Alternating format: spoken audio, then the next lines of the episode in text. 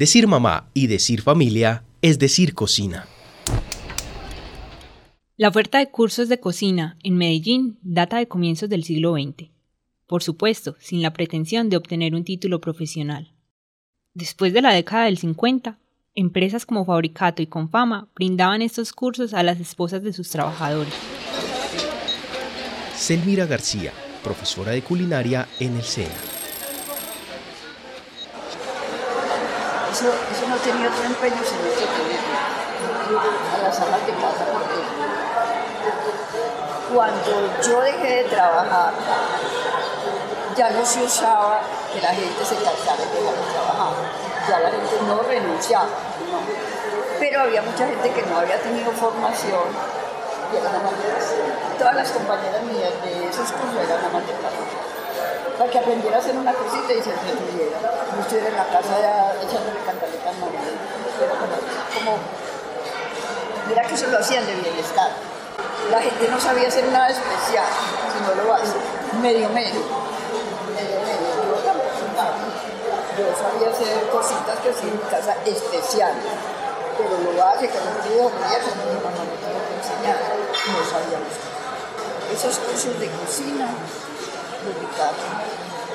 Y en el SENA, de hecho, yo siempre trabajé con mujeres. Solamente en los últimos años trabajé con hombres, y aquí son puros hombres pero eso era de mujer. ¿Y en el mundo laboral? Eso ya está muy repartido, pero en ese entonces, mujeres, porque cualquier barrigón que se ponía un carro hacía que era chévere, eso era mujer. En los 90, el SENA ofrecía un curso conocido como CDA, que se obtenía en tres años. Ya no solo enseñaban recetas, sino normas de salubridad, algo de nutrición e ingeniería de alimentos, pero especialmente técnicas. Este estudio no garantizaba convertirse en chef y la gastronomía en la ciudad no sería tomada como profesión hasta el 2003. Luz Marina Vélez, antropóloga, magíster en filosofía. Junto con la SGAN ha estado pues también eh, el SENA y Confenalco, que son tres referentes muy importantes como para esa época. La colegiatura colombiana ingresa en este escenario con una oferta de, eh, eh, para profesionalizar personas en el mundo de la cocina. Entonces se dice que entra por primera vez en el mundo universitario la cacerola a la academia. y esto se empezó a ir eh, convirtiendo como en un aspiracional para eh, muchos jóvenes en la ciudad, porque en ese momento el boom era que se podía aspirar a estudiar de manera formal la cocina para poder montar un restaurante. A la oferta pública y privada de la formación en gastronomía se suma en 2009 la de las escuelas extranjeras y más tarde la de universidades de la ciudad como el CESDE y la Luis Amigo legitimando por primera vez la importancia de esta profesión y la diversificación de sus perfiles técnicos, creativos o administrativos dentro de la cocina. Natalia Díaz, chef y directora del Instituto Superior Mariano Moreno.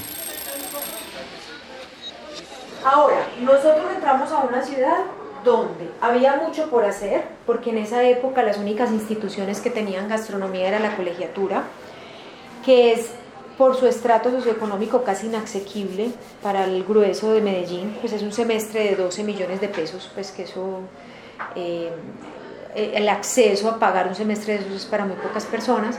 Y tenemos el SENA, que es el otro polo, donde es gratis, ¿cierto? Entonces que también es para otro estrato sociocultural. Entonces la Mariano Moreno entra en, la mitad de esas dos tendencias a estar exactamente en el medio. Es decir, nuestro semestre vale menos de la mitad de lo que vale la colegiatura. Entonces, se acomoda mucho mejor a las nuevas, a las nuevas necesidades.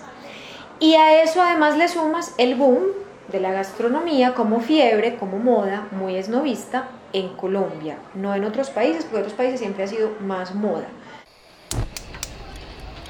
Decir mamá y decir familia es decir cocina. Una realización de Ana María Martínez. Edición y voces de David Berrío. Agradecimientos especiales a Alexander Otálvaro.